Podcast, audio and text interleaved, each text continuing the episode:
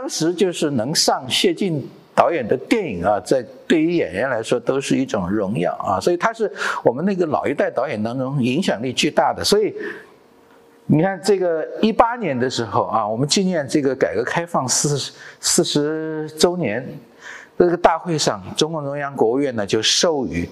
谢晋导演呢，这个改革先锋这样的一个荣誉称号，那他是我们这个电影界唯一一个获得这个称号的。因为当然这个大家都知道，这个荣誉地位很高啊，它是由中中央和国务院直接颁发的，对吧？我们一般说这个荣誉有这个省啊地市级、省部级啊，它这是咱们国家的这个荣誉称号，最高级别的啊。那可见他就是说党和国家。对于谢晋导演，他在八十年代啊，在这个社会上产生的这种广泛的影响力啊，对于推进改革开放的这样的一个思潮观念啊，做出了巨大的这个贡献。谢晋导演他有一个特点啊，就是他一生呢拍了三十六部故事片，其实数量并不算多啊，但是呢，这三十六部电影它暗藏了一个密码。就是说，如果我们把他的影片呢，按照这个剧情发生的那个历史背景的那个时间呢，把它重新排一下序啊，你就会发现呢，神奇的一幕就会出现了。就是说，你如果把他的片子全部连在一块儿啊，它就是一部完整的中国近代史啊。大家看看是不是这样啊？比如我们说的中国近代的开端是鸦片战争，你看他一九。九七年拍的，为了纪念香港回归啊，那么他就拍了鸦片战争。然后鸦片战争以后的重大历史事件就是辛亥革命，对不对？你看他又拍过辛亥革命，因为这个秋瑾呢，这个跟他家里还有点渊源。秋瑾是他祖父啊，在绍兴大同学堂的这个同事。啊，那个时候他的祖父呢，因为受到那个徐锡麟案件，也是辛亥革命的先驱啊。徐锡麟案件的牵扯呢，他祖父还从家里逃亡出去，逃到扬州，逃到江苏去躲了大概大半年啊。等到辛亥革命胜利以后，他才回到家乡，而且呢，成为浙江上虞最早的一批。因为民国了嘛，对吧？那个府衙呀什么的，那个县县令啊什么没有了，它就是一个民新的官这个。这个官僚的一个体制，所以呢，他的祖父就成了当地第一批最早的一批县议会的参议员啊，跟他们家里有关系。所以这个你再下来就是这个我们说的土地革命了，或者叫做红军时期了。你看他也拍过这个啊。然后舞台姐妹呢，就是比如里面啊包含这个抗日战争、解放战争，一直到新中国建立啊，那么这个历史阶段。那女篮五号呢？讲的就是新中国建立初期啊，他通过两代运动员，就是旧社会的老一代运动员，秦怡老师演的那个啊，与新社会的那个年轻一代运动员，他们不同命运的那个对比啊，来来展现那个建国初期的这种社社会生活啊。然后后面这几部大家都比较熟悉，就是从六十年代啊，一直到改革开放那个中间的。二十多年，中国一直是经历各种各样的政治运动啊，那么知识分子也当中间受到了不少波折，所以这几部片子呢，都是这两部啊，都是讲的那个六十年代到改革开放啊。高人年花环这个大家都知道，七九年咱们中国跟那个对越自卫反击啊，那么就是七十年代后期改革开放。初期的啊，然后女儿谷女主九号，这个就是到了九十年代，一直到新世纪啊，就是上个世纪末，咱们的这个女足运动员呢为国争光的故事，你看看对不对？从一八四零年鸦片战争一直到这个二十世纪末，谢晋电影。把它这个顺序打乱，重新组合，他就把整个近代史都包含在他的这个作品当中。这就说明一个什么呢？就是谢晋导演他是一个非常具有家国情怀和历史忧患意识的历史，特别他喜爱喜欢历史啊，喜欢历史。这个以前呢，那个有一个跟他合作的著名编剧李准啊。就是这个高山下花环的那个作者，不要紧，就就这，他就说啊，说谢晋这个人呢，有一有一种地理癖。所谓地理癖呢，就是他出门有个爱好，他那时候没有手机导航啊，他就带一个地图册啊，喜欢走到哪儿喜欢翻。结果他那个地图册呢，已经破的不行了，马上要要要要散架了啊！那个李准就看不下去，就跑到一个县城的这个新华书店，给他买了一册新的啊，送给他。说谢晋这个人呢，他有个习惯，走到哪儿，跟当地的人聊天的时候，他就会问，啊，说你们这个地方历史上，呃，出过哪些名人呐？啊，比如他要来了这个临港新城，他就会问，你们这个地方历史上出过哪些名人呢？啊，发生过哪些重大历史事件呢？哎，他就关心这些事儿。那么时间长了以后呢，这个。李准呢，就有一种感觉啊，说这个谢晋这个人呢，他有跟那个传统文人一样，他把这个天下之事、国家的事当成他家里事来关心啊。所以大家以前在中学课本上看见过一个对子啊，就是那个东林书院的一个对子，叫做“国事家事天下事，啊，风声雨声读书声，声声入耳”，对吧？国事家事天下事，事事关心。哎，大家看这个李准眼中的谢晋是不是就要这样的一种特性啊？那我们这个页面上呢，就是看到的是，就是他之所以有这样厚重的家国情怀和历史意识呢，是跟他的成长分不开的啊。那谢晋这个人，他的家世特别显赫啊，你看他最早的这个。祖先呢，可以追溯到两千八百多年前的这个周朝啊。那时候他的这个谢氏的这个始祖就是这个申柏这个人，他是国舅啊，立了战功，然后就在河南那块地方，那个叫谢夷那个地方封给他们家。古人呢，那个姓氏呢，都是从那个封地，你封到这块地，这块地叫什么，你就姓什么啊。所以他们封到谢夷呢，所以这家人就开始姓谢啊。然后呢？到了西晋啊，就是这个八王之乱啊，衣冠南渡的时候，他们就从北方迁到这个呃绍兴，那个时候叫始宁啊。然后呢，就出了个大人物，就是这个东晋的宰相太傅啊。所谓太傅呢，就是老皇帝的老师了啊。这个显，那这个人不得了啊。有个成语叫“东山再起”，大家都知道啊，就说的就是他，啊，然后历史上有一个著名的战役，以少胜多的战役，叫做淝水大捷，淝水之战，说的也是他。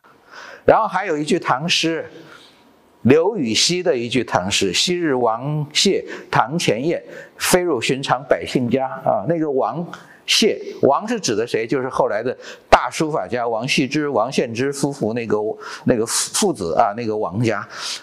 谢就是指的他们谢家，所以你看这个他们家身世显赫吧，啊，有一系列成语、唐诗啊，都是说的他们谢家啊，所以算起来呢，这个谢晋呢是谢安的第五十三代啊，我以后有机会我还要讲讲，因为这个地方呢。算法不一，有说它是五十三代，有说是五十四代，还有说是五十五代的。那到底是多少代啊？今天没有机会来展开了啊，以后有机会我们再给大家介绍。还有一点就是他的这个家国意识啊，就是跟他成长环境有关。因为你想想，他一九二三年出生啊，一九二三年就是刚刚中中国共产党刚刚成立的时候啊，对吧？那个时候正是个乱世啊。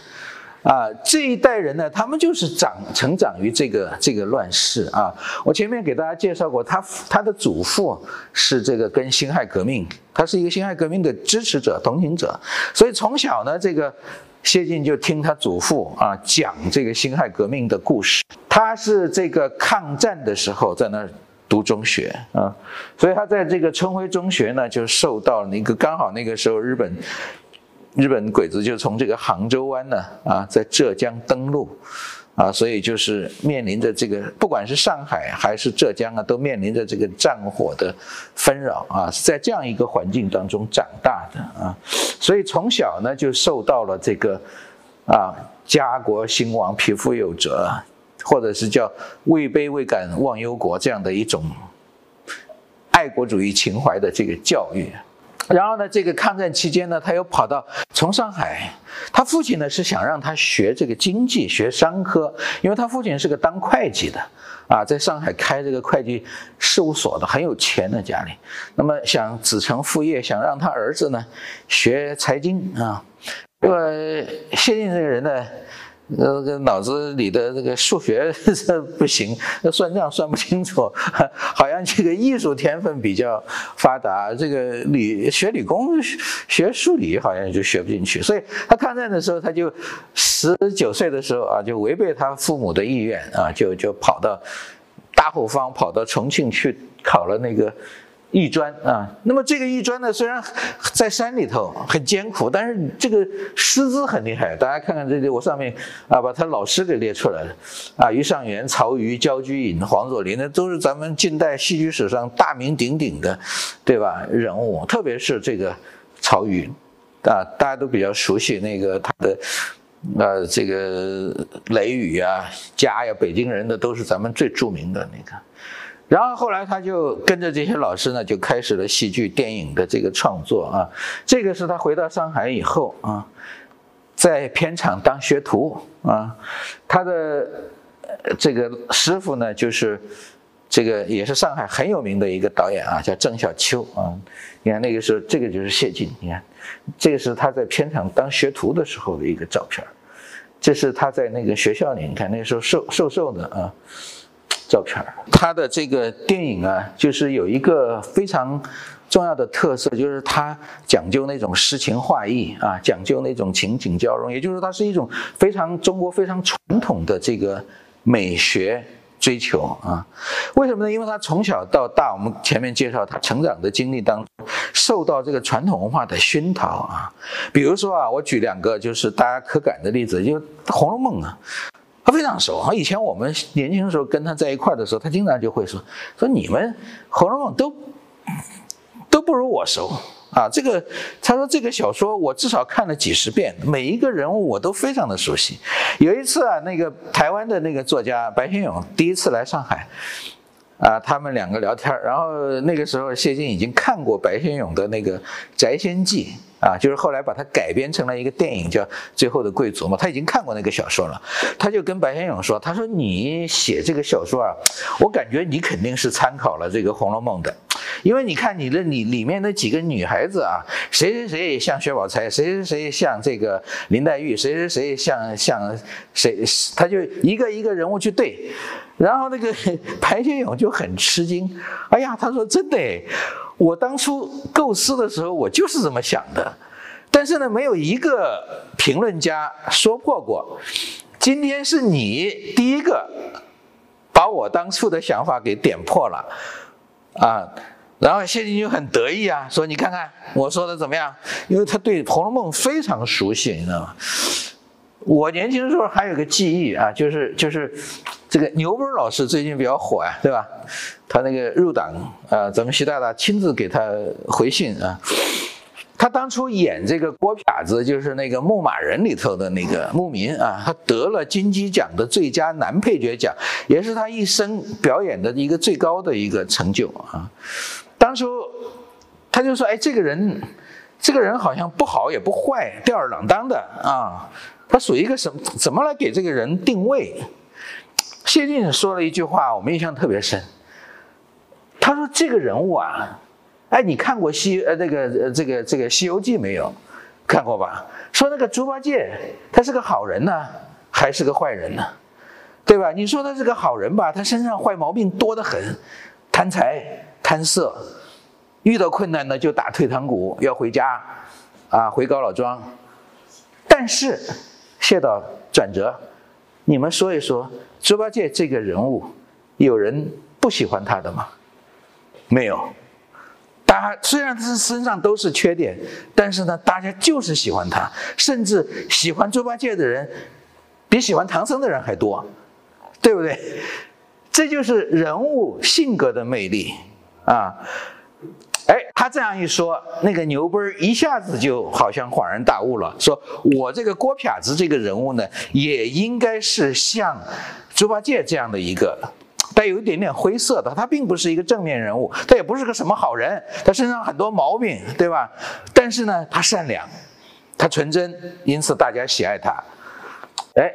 用这种古典的小说啊，这种人物来启发演员，这个是谢导的一个 一个特别擅长的啊。以前他给我们留下的印象就是是啊，说嗯，说刘晓庆是个什么演员？刘晓庆就是个花旦啊。啊，那个潘虹呢是个大青衣，他很擅长用舞台表演的这一套术语来形容一个一个一个演员啊。比如说，他说那个姜文是个什么？那姜文就是个虚声啊，就是唱老生的那种啊，对吧？说那个啊，周世茂是谁啊？周世茂就是个小生，哎，就是那个头上戴两个织机灵的那个，嗓音尖尖的，他很擅长用舞台的那个。我们戏曲舞台上的那个演员的那个行当啊，来概括演员的特征啊，非常准确的。然后呢，我们还再看看啊，就是说他特别在意啊，就是他说他的作品呢，喜欢搞一些有诗意的东西啊，不要搞那种没有诗意、干巴巴的那种东西就没意思。所以呢，他经常会用这个古典文艺当中那种叫做借物喻人啊。以物传情的手法，比如举个例子，大家看这两张图片，这两张图片呢是一九七九年呢拍的一个战争题材的片子，周锡娟老师和张永守老师演的这两个革命者啊，一个是我军的一个营长团长啊，一个是那个延安保育院的那个指导员。啊，他们两个人呢在这个战火当中慢慢慢慢产生了这个感情啊，最后呢这个男的啊这个。团长呢要上前线去了，他们两个人就面临着分别啊，依依不舍。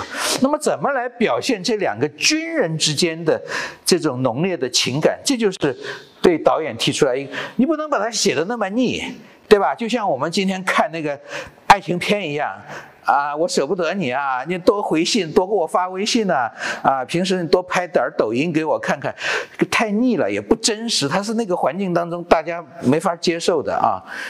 那么，但是呢，怎么来表现这两个人物之间的情感啊？谢导就发发动，哎，你们都想想，都想想，明天咱们就要拍这场戏了。河边他们分手这场戏到底怎么拍？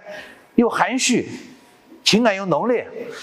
结果就有人想出一招，说我们以物写人，表现人物的那种离情别绪啊。我们不直接去拍人，我们去拍那匹战马。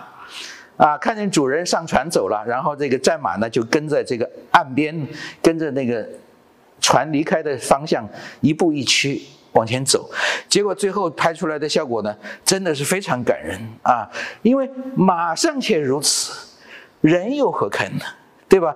一个动物尚且这么有有情感、念念旧啊，人的感情呢，那就更不用说了。哎，成了一个绝笔了。当时人家是拍手称绝啊，说：“哎呀，说谢导，这个镜头的效果真好，你怎么拍的呀？”说那个马，他怎么会听你的话？你让他走，他就真的跟你走了。你怎么拍的？把你的诀窍告诉我们一下。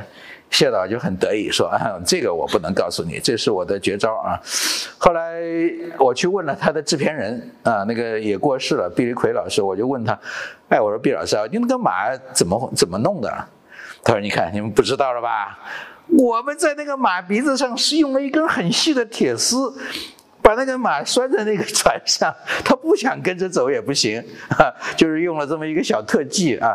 但是呢，就从这个例子就可以看出，它是有一种构思的，就是用动物表现动物啊，来折射出人物内心的那种情感。这就是咱们中国传统艺术非常善用的一种手段。一方面，它很含蓄啊，不是单刀直入式的。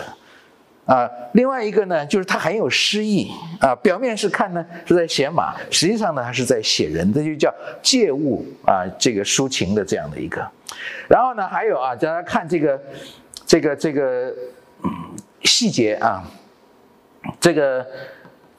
呃，女篮五号，大家看这个这个刘琼演的这个教练田振华啊，我们上课的时候也是讲这个，大家注意到他的这个球衣上写了四个字“西南军区军军区”啊，这四个字绝绝不是随随便便就写上去的，它是大有讲究的。为什么呢？因为这个田振华他以前，如果大家熟悉这个剧情的话，熟悉这个人物的话，就是他以前呢，在解放前他是在上海的那个资本家的俱乐部里头打球的，哎，然后呢。这个就是秦怡老师他那个父亲啊，就是他他们俩不跟他自己的女儿好嘛，为了把他给赶走啊，就就不让他打球了，把他给赶走，然后他就出去参加了革命，然后现在这个呢是他很多年以后呢又从这个。革命队伍当中又回到了上海，担任那个青年篮球队的教练，所以呢，这四个字呢，等于就把他的那个第一是把他的阶级出身呢把它改了。以前他没去参加革命之前，他在上海给资本家打打球，大家说他的阶级成分叫什么呀？城市小资产阶级啊，对不对？他在革命上算不上是个先进的，那最多是中间偏左一点啊，对吧？但是呢，有了西南军区，也就是说，这四个字就意味着他参加参参过军了。他由一个城市小资产阶级变成了个老革命啊，这个身份变了。第二个，第二层意思，西南军区，大家知道西南军区主政西南军区的是谁吗？啊，西南军区的这个最高首长就是这个贺龙。啊，那贺龙跟篮球又是什么关系呢？我说到这儿，可能有一些观众已经都明白了啊。贺龙他的在那个八路军当中创办了我党领导的第一支篮球队啊。那么这个篮球队呢，到了解放以后呢，就成了咱们八一体工队。大家八十年代是知道那个八一体工队是当时男篮里面技术最好的一支队伍，出了个很高的叫穆铁柱，大家还还有印象吧？对吧？所以西南军区啊，而且这个贺龙又是咱们建国以后第一任的体育体体委主任吧？体育那时候叫体育部啊。所以这个西南军区这四个字，大家千万不要小看。第一，它是个老革命；第二呢，西南军区篮球队又是全国所有专业球队当中水平最高的。等于西南军区这四个字背后的一个掩藏的意义是什么呢？又红又专，对不对？如果他是一个城市小资产阶级，那么他来教这一批年轻的队员，那就不对了。我们这个革命后代怎么能让你这个小资产阶级来教呢？对不对？但是呢，他一旦穿上了西南军区的这个球衣，他就成了老革命，哎，来教育下一代，身份刚刚合适。第二个呢，他的技术啊，又是经过这个。咱们水平最高的这个区域啊，历练出来的，所以西南军区这四个字背后隐藏了多少信息啊？大家可以分析分析分析啊。但是呢，在整个剧情当中，没有一个人说这个西南军区后面他的意思是如何如何，全是的观众自己看到这个字以后，通过自己的想象理解。啊，发挥出来的东西，这就叫这个意在言外呀，对吧？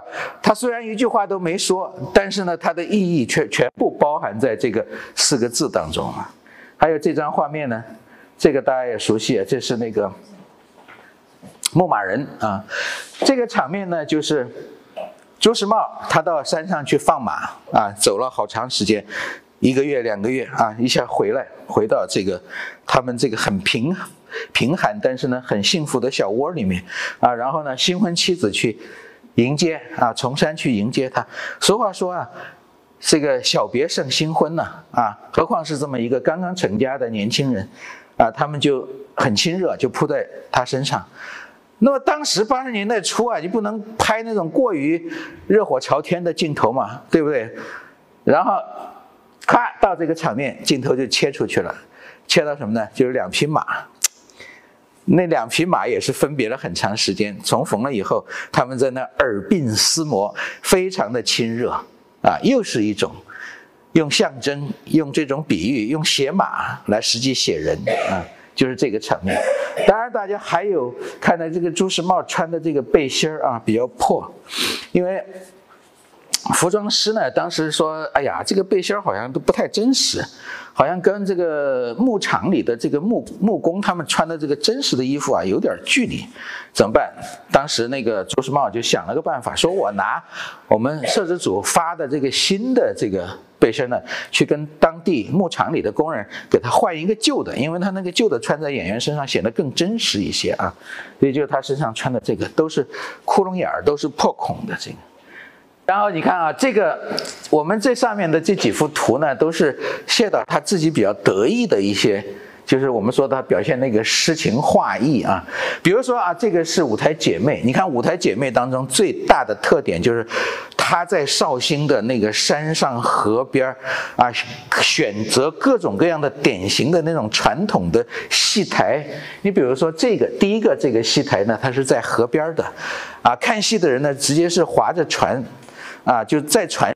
看这个叫什么呢？这个按照古代的说法，它叫榭啊，就是一个呃一个射箭的射旁边一个木字旁啊，水榭就是水中的舞台的意思。然后呢，这种旱地上的台呢，一般是在那个庙场啊啊，甚至是这个庙里面啊，就是大家赶集的时候可以在这个地方。那这种台呢，在当地绍兴呢叫做万年台。啊，那这个台呢，就不用说了，这是咱们上海的啊，比如说美琪大戏院啊，或者是天蟾大戏院啊，那些粤剧啊、京剧那些名角登场的啊。那么你看，从水台到汉台到上海的大舞台，它实际上这里面就也隐藏着一个这个电影的一个主题，就是从戏剧的小舞台到人生的。社会的大舞台啊，那么就说明他呢这个这个舞台姐妹他们的命运的变化，然后个人的命运怎么跟这个社会啊这个国家的命运呢，就是联系在一起了啊。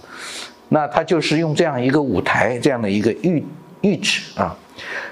第二个呢，就是他在芙蓉镇里面看过这个片子，大家这个观众可能对这个场面还是有印象啊，就是。特别悲惨的就是罚他们两个人扫街，啊，一大早半夜起来，然后呢，那个，哎，姜文呢，他那个很乐观，就教那个刘晓庆，你你扫的，你你怎么扫街才不累呢？咱们一边跳着这个华尔兹的舞鼓点啊，咱们一边扫，一大大大大，他就教那个刘晓庆跳舞，刘晓庆开始不接受哈，后来他们两个人就在那个街上啊。实际上，那个时是最处在一个最艰难困苦了当中了。但是呢，人在那样的一个状态所表现出来的那种轻松、那种乐观啊，那样的一种态度，却使得人们获得了一种战胜困境的那种精神的力量。所以这个场面呢，在国外放映的时候，外国人特别赞赏。那就就看了都很受感动啊，说这个中国人对待苦难呢，那种积极乐观的那种态度，坚韧不拔的那种精神，让他们非常受感动啊。实际上，这种态度呢，在于今天的很多导演去表现那种苦难，对吧？那个我我前前不久在上海电影节看了一个年轻导演。他表现是一个啊，山林里的护林员夫妻啊，也是非常的经济也不好，对吧？然后呢，又面临着生存的危险，因为别人来来盗伐的那些人呢，会威威胁到他们的这个生存啊，就表现的苦啊，整天苦着个脸。我就后来跟那个导演就建议啊，我说你们去看看那个谢导他过去拍的，看看真正处在那种最下层的。苦难的深渊当中的人，他们会表现出一种什么样的精神状态？越是在这个时候啊，那个人应该越乐观的。你如果在这种情况下整天苦着个脸，你活不了几天呢，对吧？活不了几天就要找根绳去去自杀去了啊，或者往河里跳了，或者就找个那个敌敌畏喝下去了，对吧？能够从那个苦难当中坚持走出来的人，他一定有强大的精神世界。啊，我们所以这个芙蓉镇他对这个人物刻画是非常准确的，只要是大家从那个年代过来的人啊，都知都能理解啊。然后还有这个，你看啊，这个也是舞台姐妹的这个镜头呢，是谢导特别得意的，就是说这个我姐妹成名了以后啊，这个妹妹月红，不是月红，是是是。呃，是岳红啊，他坐在这个经理室，坐在这个台上练签名，因为当明星了嘛，要给人家签名嘛。然后这个经理呢，就来勾搭他啊。然后呢，岳红呢就假装很矜持啊。经理跟他说什么，他也不理。那经理在那说了半天，你怎么不理我？啊？然后这个时候没有台词，演员就设计一个动作，就拿手上那个折扇，哗这样一扇，啊，然后那个他这个桌上的纸呢，就卷一个边儿啊，被被风带起来了，啊，这个时候呢，岳红只好抬起眼，朝着这个经理浅浅的一笑，整个这个过程当中没有一句台词。完全就是靠演演员和演员之间那种默契，非常细腻的这种小动作，把人物的那种关系的变化、人物情感、内心的那种波澜表现出来。在谢晋看来，这个就是中国美学的至高境界。对吧？这叫只可意会不可言传呢。他不是用这个直白的台词说出来的，而是观众作为一个旁观者，在旁边细腻的察觉到这两个人之间啊眉目传情啊有有不一样的这个情感的这个传达，哎，就是这样。所以呢。谢晋对这个这个这个演员啊，就是演唐经理的这个李伟这个老演员，他是非常的敬佩。他说这种演员演戏办法多啊，你知道吗？你给他一个角色，怎么才能把这个角色塑造的生龙活虎，塑造的栩栩如生啊？你那个年轻演员，你跟他说半天啊，那个老演员你不用去跟他说，他往那一站，他就是那个角色。为什么呢？因为他见多识广。对吧？他生活当中见过很多这种人物，对这种人物非常熟悉，所以闭上眼睛，他也知道该怎么去塑造这样的一个角色啊。然后你看啊，这个上面这两幅图也是，这个宋威演的这个角色，当他知道中央啊，就是改革开放初期要对文革当中的大量冤假错案要开始平反昭雪的时候，他的脑子里一下就乱了。就说：“哎呀，我那个田云山以前那个案子是不是也应该拿出来重新审一下？”他那心里就就翻腾着。那么这个时候，怎么才能去表现那个人内心的那种纷乱啊？这个意绪如麻那种精神状态？你看他，大家我不知道你们看不看得清楚啊？他这个地方是两个画面重叠在一块儿的，一个呢就是宋薇的画面，还有一个呢。大家看，他是把一个拍那个冬天的枯树枝的空镜头，实际上把它重叠到这个演员的脸部的这个上面，所以大家看到他的脸上好像特别脏一样，都都是花啊，各种干扰的这个画面。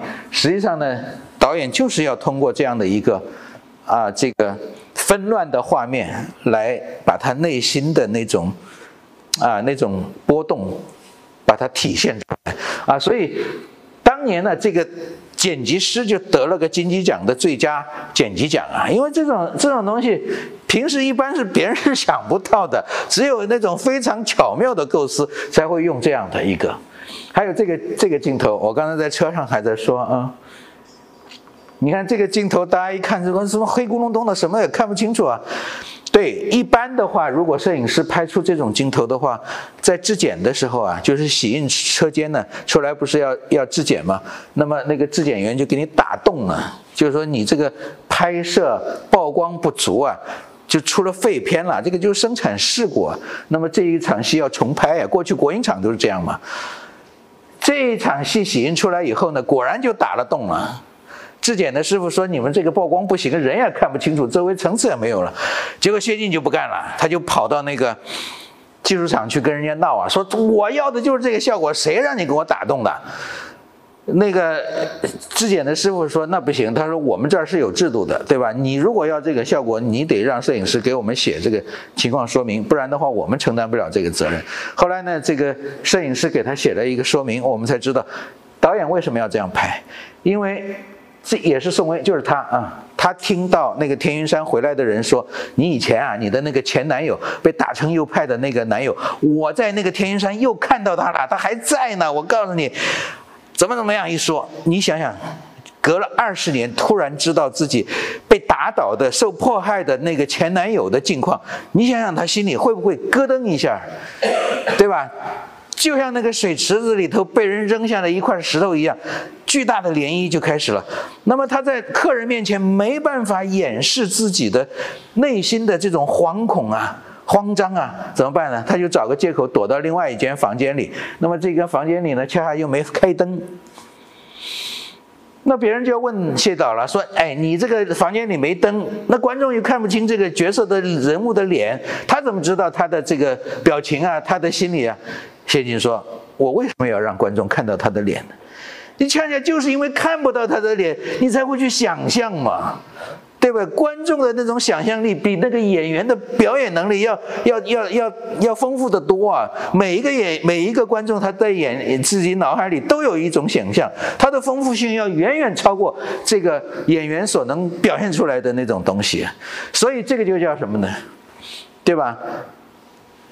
就叫以无胜多，以少胜多啊！表面上好像看不见，但实际上它是无所不包。对吧？这些呢，都是咱们中国传统美学当中的一些一些思想啊。那么，在这个谢导的这些作品当中呢，都运用出来。然后呢，这个我我最后再讲点这个谢导创作时候的那个细节啊，哦，这真是想也想不出来。就是这个芙蓉镇啊，他他就是为了找这个景啊，他就跟他那个摄影师，跟那个美工师说：“你们俩出去给我找这个景啊，按照小说里的那个描写。”当然，他开始呢，他也问过那个小说作者说：“哎，你写的这个这个地方到底在什么地方？现实当中有没有这么一个地方？”那个小说作者跟他说：“说这个这个嘛，湘西那一带的所有的镇都是差不多的呀，啊，你们拍电影有什么需要，你们可以到当地去看看。”好，谢晋就给就给他那个摄影师和美工师说：“那你们去找找看。”结果呢，你看啊，十个县一百多个乡，跑了七千多公里，七千多公里为了找这个景。相当于我我就说嘛，相当于从上海和乌鲁木齐飞了个来回啊！你想跑了个多少地方，跑了多远的路，找到，哎，湘西的这个王村，为什么找到这个地方呢？因为按照谢导的要求啊，就是这个景一定要丰富，一定要富于变化。他那个十里长街啊，就是小说里描写的。这个地方刚好有个十里这种石板路、石板街，就像这个。然后呢，它是顺山而起，从那个渡口一直到半山腰啊，高低起伏、弯弯曲曲。它这个景呢，就特别善这个符合拍电影的需要，就是变化啊，不是一条街如果像个直筒子一样，一眼望到尽头，那那就没法拍了啊，那就缺少变化，缺少起伏，缺少层次啊。然后呢？你看啊，这个第二个景，这个景看着很逼真吧？以为是在当地拍的吧？其实不是啊，这个景是在上海电影制片厂，就是徐家汇那个现在电影博物馆那地方那个六号棚里头搭起来的。他是花了三千块钱在人山里头买了一个没人住的老房子，三千块钱就给买下来了。买了以后就是给我拆啊，每一个瓦、每一个木头上都编号。啊，最后呢，四个车皮，以前大家知道那个铁闷罐闷罐车拉货的那种，拉回上海，然后呢，一砖一瓦在那个六号摄影棚里重新搭建起来。为什么？因为当地啊，它那个电力啊，供应啊，就是说，比如搭建呐、机位啊，各种这个技术手段，它它保障不了，所以呢，把它拆回来，你看。搭的这个效果是不是很逼真呢？对吧？因为建材都是用的原地的，但是呢，搭的过程当中啊，你看它这个地地下的这个石板啊，少了两块，不够。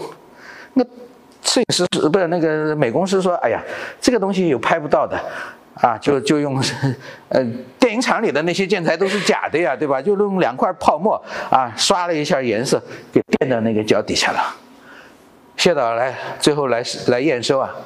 他进了这个场景，一眼就看到了，这是两块泡沫。他说的，你们 这当当上去，两脚就给踢了，换了那个美工师啊，现在美工师也去世了，现在不在了。啊，当年跟我讲，可怜的，他就去找，啊，最后还算运气好，上海还找到了，就是龙华寺，那时候在在翻建啊，从宁波买了一批石料，美工师一看，哎又，说你们这个石头。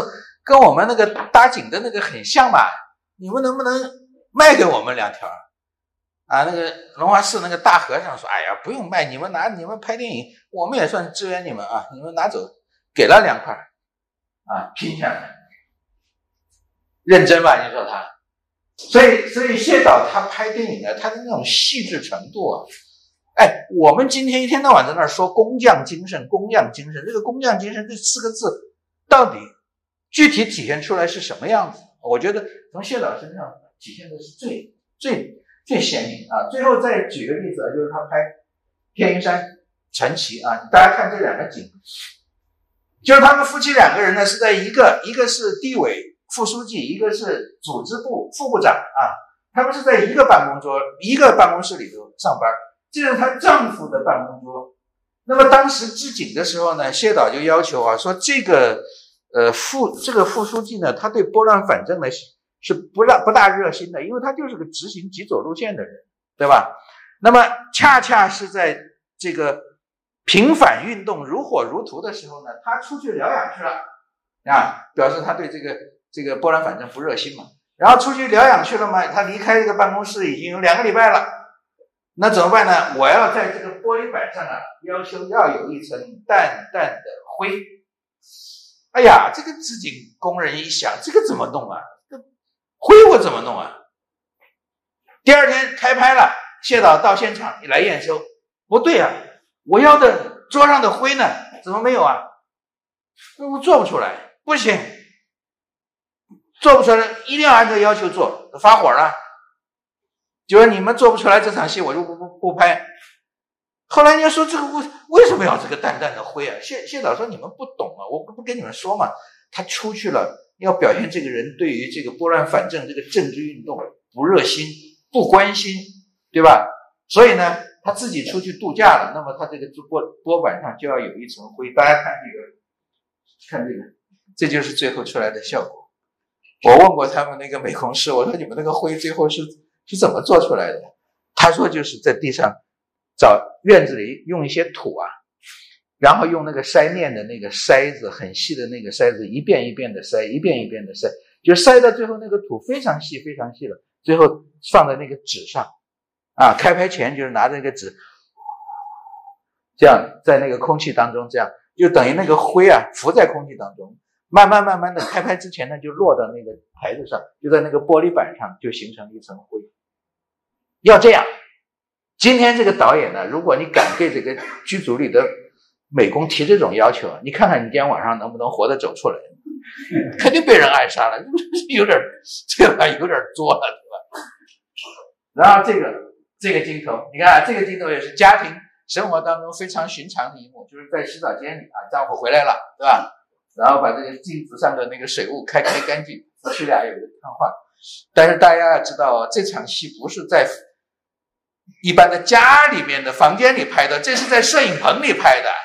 那家伙，那个摄影棚里几千平米啊，你这个水雾，对吧？一般洗澡间里放放水，那个盆子里放热水，它容易出水雾啊。你几千平米的这个摄影棚里，怎么可能有水雾啊？现在又是一看，哎，我这镜子上怎么没有水雾？这个美工这个过剧务说我们做不出来，这么几千平米的，上哪儿给你弄水雾去啊？导演说不行，想办法。最后想办法怎么办呢？所有剧组的那个成员，不管你是演员还是工作人员还是什么，每个人发你四个热水瓶子，那种过去我们说的那种八磅的，对吧？外面是个塑料壳子，或者是那个藤编的壳子，到这个厂的锅炉房里头去泡开水去，每个人四个瓶子啊，一瓶一瓶的往后运，然后呢？运了以后，往旁边的那个浴缸里头倒，然后等到浴缸里那个热气上来以后，啊，把这个这个玻璃给已经蒙上一片雾了。导演一看啊，可以拍了。好，演员现在走啊，演员上去把那个上面的水雾一擦，生活的质感就出来了。虽然是我说的是在那个几千平米的那个摄影棚里头拍的，但是呢，你看这个几千平米的摄影棚。拍出来就有一个十平米的洗澡间的那种啊，里面全是水雾，那种生活感就出来。这就是电影，他要的就是这种细节。好，请翻译啊，我们好像时间到了吧，就没法再多讲了啊。我最后就讲一点了啊，就是演员谢晋训练演员呢，他有一套非常有效的办法啊。因为大家知道这个演黄杨杨的陈强啊，朱锡娟，朱锡娟那时候呢，刚就是我们上戏的一个四年级学生啊，刚刚毕业啊。这个陈强是延安时期就有名了，他演那个白毛女啊，对吧？哎，小粉丝看见一个大咖呀，啊，见了面以后很激动啊，哎呀，陈强老师啊，哎呦，我太喜欢你演的角色了，我我我从小就看你的这个戏剧啊，看你的电影啊，我太喜欢你了。这个朱学娟就掩饰不住自己对这个前辈艺术家的这个喜爱，他这么去跟陈强一说，谢晋不高兴了，谢晋在旁边拍桌子，哎哎哎哎哎，你干什么呢你？你干什么呢你？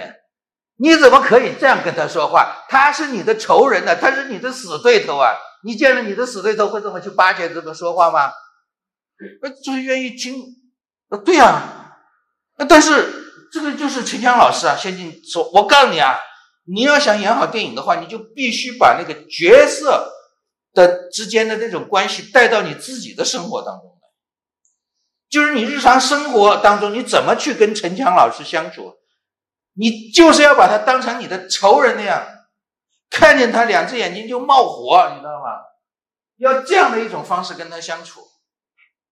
哦，朱学娟明白了，这是演员塑造人物的一个基本方法，就是要把角色的人物关系带到自己的生活当中。这个，这个徐松子也是一样的，他跟这个姜文和刘晓庆两个人合作，那这俩都是大明星啊，你想。他那时候是个名不经传的小小小演员了，对吧？他一讲，哎呀，小庆姐，那就开始，嗯，又又又碰到跟刚才一样的事儿。谢晋就说：“你怎么回事啊？你，他是你的专政对象，你怎么可以这样用这种态度去跟他说话，对吧？”然后，那从此以后呢，徐松子就调整了。看见小青，看见刘晓庆以后，就是，哎，小庆啊。我告诉你啊，今天怎么怎么，他完全就是一个镇的那个啊，这个这个公园队长或者是一个什么那种那种那种造反派的那种架势啊。这个谢晋他要的是这个东西，人物关系。还有就是这个啊，最后看这个，这个是中国青年话剧院的那个很有名的演员祝世斌，他演的这个王秋社啊，最后疯了。他们当时体验生活的时候呢，是在当地的那个粮站。啊，那个食堂里头搭伙，大家记得那个年代出差啊，都是自己带一个那种铝制的饭盒，对吧？里面放一根铝制的条根，啊，到食堂里去打个饭，然后坐在食堂嘛，就是一张八仙桌，然后四个长凳啊，坐在那。他刚坐下来，还没吃上两口呢，谢老就来了，旁边一叉腰，你怎么回事啊你？你演的这个角色是个什么人物啊？是个二流子啊！二流子怎么可以坐在这个食堂的这个桌上吃饭呢？你告诉我，二流子应该怎么吃饭？一骂，把这个朱士斌骂的没胃口了。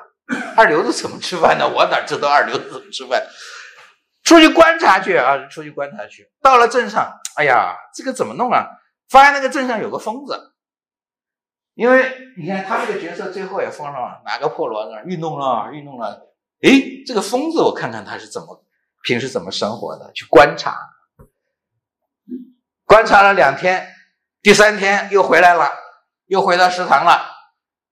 那个铝盒子不见了啊，就拿了个农村的那种大海碗，粗粗的那种陶的啊，边上都是豁口的那种，然后在那个食堂里打饭，然后也不坐在那个桌子上了，出来食堂在路边啊，找一块石头往上一蹲。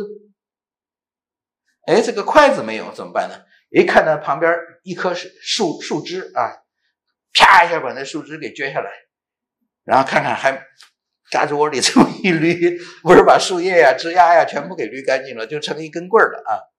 然后啪一撅两段儿，抢了个抢了个筷子，然后蹲在那个路边，呼呼呼在那刨着吃。谢老在旁边看，嗯，他给我说什么了啊？就走了。二流子就这么吃饭的，大家看这个镜头，是不是这样？所以谢导他那套方法，他为什么他一，带这个演员的，哪怕是没演过戏的演员，一上他的片子马上得金鸡奖、百花奖，为什么？就是因为他用这套训练演员的方法特别有效。